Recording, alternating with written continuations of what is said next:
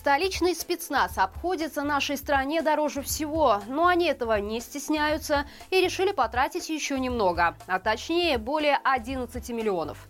Польша планирует закрыть белорусским перевозчикам все возможные заработки на территории Евросоюза. Народным ополченцам Лукашенко разрешили хранить оружие дома. Об этом не только в ближайшие несколько минут.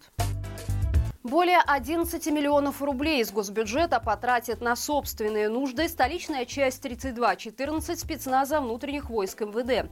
Именно они принимали активное участие в разгонах и мирных акций протеста. Стреляли в митингующих и разбивали авто. Журналисты портала «Зеркало» проанализировали сайты госзакупок и выяснили, на что пойдут такие огромные деньги. Самая крупная сумма, более 10 миллионов рублей, будет потрачена на новые гаражи и автомойки. Причем старые здания Компания планирует демонтировать, построить новое и подвести к ним всю инфраструктуру. Кроме того, войсковая часть 3214 ищет подрядчиков для других ремонтных и строительных работ.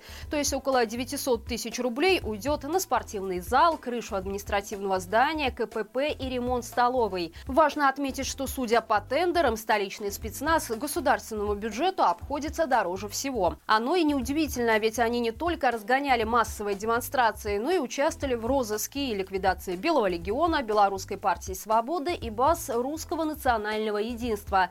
Сейчас же спецназовцы ведут активную борьбу с так называемыми диверсантами, определение которым очень часто последние пару лет любит запугивать белорусов Лукашенко.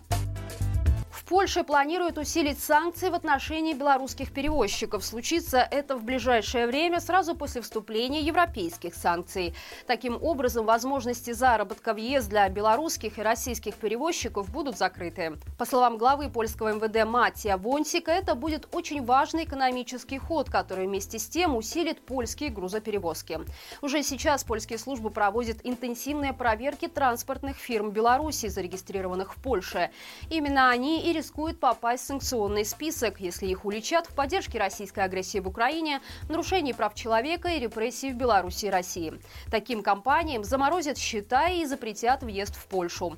Напомним, месяц назад польские перевозчики блокировали границу с Беларусью. Протестующие требовали запрета на въезд в страну фур на белорусских и российских номерах, остановки работы компаний из РБ и РФ, которые прикрываются польской регистрацией, а также возвращения разрешительной системы для транспортников Украины.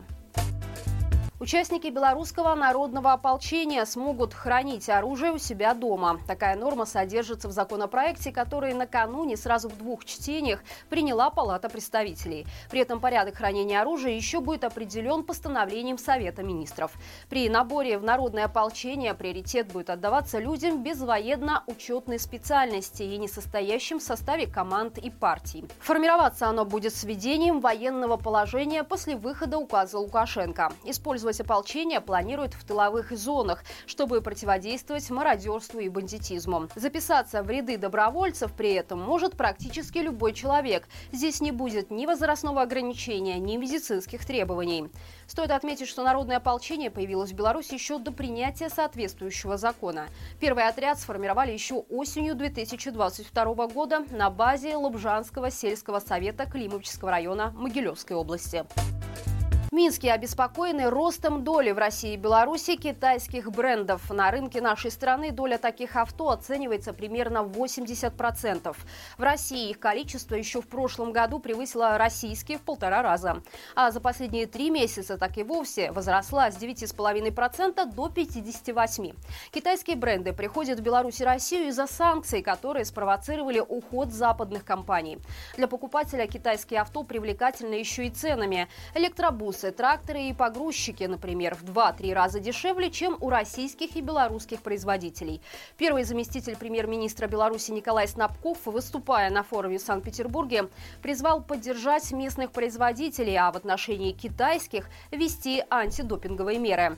Однако конкурировать с Китаем крайне сложно, считает гендиректор компании «Белджи». Ведь там имеются собственные комплектующие, даже с учетом затрат на доставку, китайские авто все равно получаются дешевле. А какие Какие авто предпочитаете вы? Отечественные или китайские и почему? Ответы оставляйте в комментариях.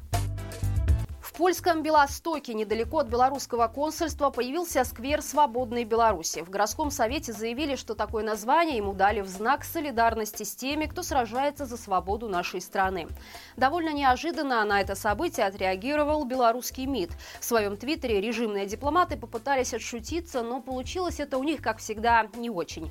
Независимость, суверенитет, свобода – поистине визитные карточки нашей страны. Приятно, когда и соседи это осознают, заявили в МИД МИД. В комментариях под этим постом министерство уже написали, что сквер свободной Беларуси пока возможен только не в Беларуси. У Киева есть четкое понимание легитимности Светланы Тихановской. Об этом заявил представитель Объединенного переходного кабинета по международным делам Валерий Ковалевский после встречи с советником главы Офиса президента Украины Михаилом Подаляком. Причем, по словам белорусского политика, это уже не первые переговоры. Они встречались уже трижды. Однако в прошлые разы эти контакты никак не освещались публично. Ковалевский рассказал, что Украина продолжает считать Лукашенко нелегитимным. И такая позиция полностью обоснована обосновано, учитывая, что Россия использовала территорию Беларуси для атакующих действий. Ковалевский также сказал, что вопрос о встрече Светланы Тихановской с Владимиром Зеленским еще не обсуждался, но определенные шаги в этом направлении делаются. Все это имеет накопительный характер, и мы видим, что Украина постепенно подходит к этому. Есть осознание и признание того, что демократические силы показали свою устойчивость и последовательность поддержки Украины. Все это суммируется в видении того, что белорусские демократические демократические силы – это легитимный субъект, с которым можно вести дела, заявил Ковалевский. И это все на сегодня. Напомним, вчера на нашем канале прошел еженедельный стрим «Итоги недели». Посмотреть его уже можно по ссылке в описании. Не забывайте также про лайки, комментарии, подписку. Именно благодаря вашей активности нас убедит большее число зрителей. А значит, правду услышат многие. Хороших всем выходных и живи Беларусь!